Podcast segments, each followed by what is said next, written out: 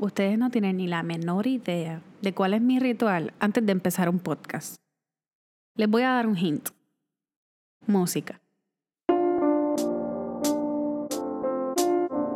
Hola a todos y bienvenidos a este episodio número 22 de Historias Ultratumba. Yo soy la boricua fuera de la isla, mi nombre es Nicole y es un verdadero placer tenerte aquí escuchando mis historias. Quiero darle las gracias a todas las personas que me han enviado algún mensaje de apoyo por la situación que estamos viviendo mi familia y yo. Eh, para los que no tienen idea, el pasado lunes tuve un anuncio breve, a través de Instagram donde les contaba a todos que mi primo Caleb tiene cuatro años. Eh, fue al hospital porque tenía unos moretones en el cuerpo, eh, cosa que salió así como de la nada. El doctor le practica una prueba y el niño da positivo a leucemia. Es algo bien inesperado, pero el proceso ha sido bastante rápido. Él está en la Florida. Ya comenzó, gracias a Dios, su tratamiento de quimioterapia y estamos en el proceso. Si tienes la oportunidad de orar por él, te lo voy a agradecer un millón. Como todos saben, situaciones como esta pues nos toman por desapercibido y si tienes la oportunidad de donar o aportar, te lo vamos a agradecer. Su mamá preparó lo que es una cuenta en GoFundMe con la esperanza de poder cubrir los gastos médicos que no sean cubiertos por el plan. Así que lo voy a dejar en las notas de este episodio para que el que pueda donar recuerde que hasta un dólar es suficiente para nosotros. Y si de situaciones difíciles se trata, les voy a enumerar las cositas difíciles que me han pasado por estar aquí en los Estados Unidos, pero que siento que las he superado. Quizá me ha tomado un poco de tiempo, pero me siento súper orgullosa de poder decir que ustedes son parte esencial de esta recuperación. Número uno, el miedo a la soledad. Antes de empezar a hacer el podcast, una de las cosas que más me abundaba aquí era el sentirme sola. El no como que no hacer nada que me conectara con otras personas. Hacía que me pusiera a pensar, wow, si estuviera en Puerto Rico estuviese haciendo esto, o, o aquello, o lo otro. Y la realidad es que después que me fui de la isla, pues no recibo tantas llamadas como cuando estaba allá.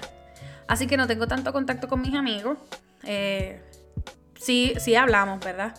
Pero quizás no es como cuando yo estaba en Puerto Rico, que todos los días lo podía ver o me llamaba, mira, te voy, para tu casa o lo que sea. Pues al eso no poder ser así, ha surgido como este tipo de desconexión que me hizo sentirme sola. Ya luego del podcast, pues es muy diferente.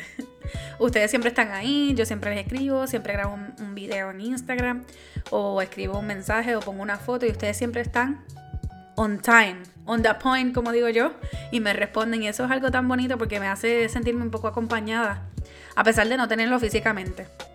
Número dos, el miedo a estar sin mi familia. Ay, Dios mío. Y quiero que sepan lo siguiente. Desde que yo nací, yo siempre le decía a la gente que, y se lo agradezco a mi mamá muchísimo, que yo viví como una burbujita, eh, bien sobreprotegida, bien envuelta en mi familia. Las personas más cercanas a nosotros eran las amistades de la escuela, eh, mis tíos y tías que vivían cerca, mis primos. Y siempre estábamos así, entre, entre familias. Así que imagínense, desconectarse por completo de todo eso y llegar a un lugar donde no tienes eh, esa familia directa que siempre ha estado contigo, pues es un miedo que tú piensas o posiblemente es algo tan difícil que no lo voy a superar. La realidad es que no es algo que he superado de lleno, porque obviamente pues mi familia siempre me hace falta. Pero puedo decir que me siento tranquila, ya no me da ese estrés o esa ganas de llorar por saber que están lejos. Así que siento que he dado un paso adelante. Número 3. Lo más difícil.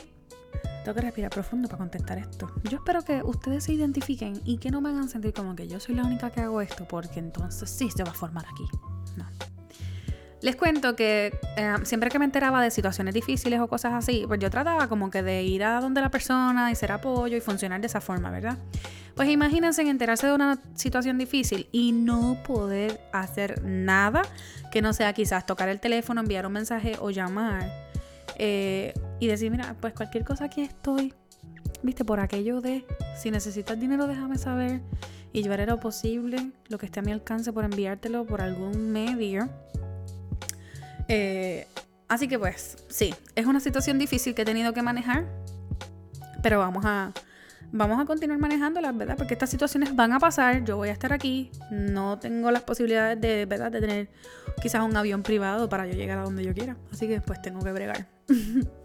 Cuatro. Lo difícil de hablar en un idioma diferente al nuestro, pero hmm, hablemos de este inglés mío. Ha mejorado muchísimo, quiero que lo sepan. Supuestamente allá todo el mundo me entiende. Pero al principio, el miedo de hablar en inglés me convertía en la mujer que peor hablaba el inglés en este país, ¿ok? Y era solo miedo, porque yo realmente conozco el inglés, por supuesto en Puerto Rico enseñan inglés, eh, los libros de la universidad son en inglés, así que imagínense, yo sé inglés. Lo que pasa es que está eh, este miedo que me hace pensar solamente en español y cuando llega ese momento de hablar en inglés, ¡boom! Suelto la mejor palabra del mundo. Pero nada, creo que ya estoy bregando súper bien con eso, estoy entablando conversaciones con gente súper bien, ya no tengo miedo, a veces lo que hago es que escribo leo y le dejo saber a la gente, mira, yo estoy escribiéndolo, pero es que como lo pienso en español, quiero inundarme en pensamientos en inglés para poder hablar contigo. Así lo hago con la dueña de la casa donde vivo, el apartamento. Ella es de Turquía, ella solo habla inglés y turco, y obviamente, hello, yo no hablo turco, así que ella tampoco habla español, tenemos que bregar. Nuestro inglés es enredado, el de las dos, porque ella me enreda, yo la enredo, y somos felices y nos entendemos súper bien. Bueno, Ustedes saben, ya yo les he contado sobre ella. Eh, número 5. el coincidir con gente como yo, gente que le gusta hacer amistades y ser extrovertido. Eso es lo más difícil que yo creo que he vivido aquí. No consigo gente como yo. Gente como yo la consigo a través de este podcast, a través de Instagram, a través de Facebook. Ustedes se conectan conmigo, se identifican conmigo. mira, a mí me gusta eso que tú estás haciendo. Pues a mí me gusta lo que ustedes hacen también. Eso de escribirme, quiero que sepan que para mí es como que, wow, lo máximo. Yo estoy haciendo amistades aquí, no es que no vayan a pensar que es que yo soy una comecaca, ¿ok? Yo hago amistades aquí, eh, conozco mucha gente ya aquí, pero esa amistad como que yo no sé si a ustedes le ha pasado. Voy a poner el ejemplo. En Puerto Rico, yo conocí a mi mejor amiga de la siguiente forma. Eh, era un 30 de abril, esto es un ejemplo. Esto es un 30 de abril a las 9 de la mañana y ella ella ya estaba en el lugar, yo llegué después de ella y ella es súper extrovertida, aunque ella diga que no. Y ella, eh, yo me senté en la tercera mesa que estaba en el lugar, quería estar sola. Yo dije, este es un trabajo nuevo y yo me voy a comportar como una persona nueva. Yo no voy a hablarle a nadie y yo voy a esperar que la gente me hable a mí para saber qué, es lo que hay en el mambo. Y ella, súper extrovertida, me dijo, tú, la que está de blanco en la mesa 3, echa para acá. Y de ahí en adelante quiero que sepan que hubo una conexión divina donde nos hicimos súper amigas.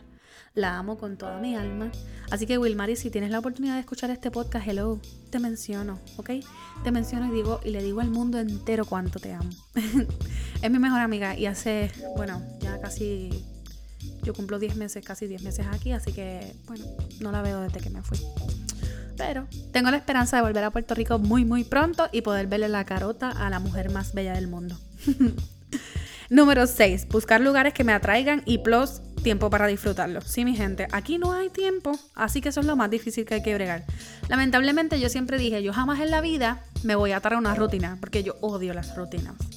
Pero lamentablemente aquí me he tenido que atar a una rutina. Me levanto a cierta hora, me preparo, me hago mi café, me monto en el carro, llego al trabajo, almuerzo, sigo trabajando, salgo del trabajo y vengo para acá. Mi gente, no hay más nada por el momento, a lo que la chava y viene, porque tengo que conectar con más gente. So, imagínense, yo, con esta rutina, pues obviamente quise hacer Uber para salir de la rutina. Me encuentro todos estos locos y después de que me encuentro todos locos, me, se me ocurre la brillante idea de hacer un podcast. Y pues la rutina, pues la piqué. Punto. Dije, no más rutina para mí. De pronto hay días que sí, pues vuelvo a la rutina. Pero cuando ya siento que me estoy hundiendo en el boquete rutinario, busco cómo salir. no me gusta, no me gustan las rutinas. Bueno, esos son mis seis puntos por ahora de situaciones difíciles que me he encontrado eh, viviendo aquí en Estados Unidos. Hay muchas cosas positivas dentro de... Quiero que sepan que eh, yo creo que si yo hubiese estado en Puerto Rico no hubiese hecho un podcast. Aparte de que no hubiese tenido el tiempo porque en Puerto Rico hay tanto que hacer, muchas cosas que hacer, mucha gente que se, que busca la manera de buscarte, de hablarte, mira, vamos para aquí, vamos para allá, que de verdad uno suelta todos los planes que uno tenga por compartir.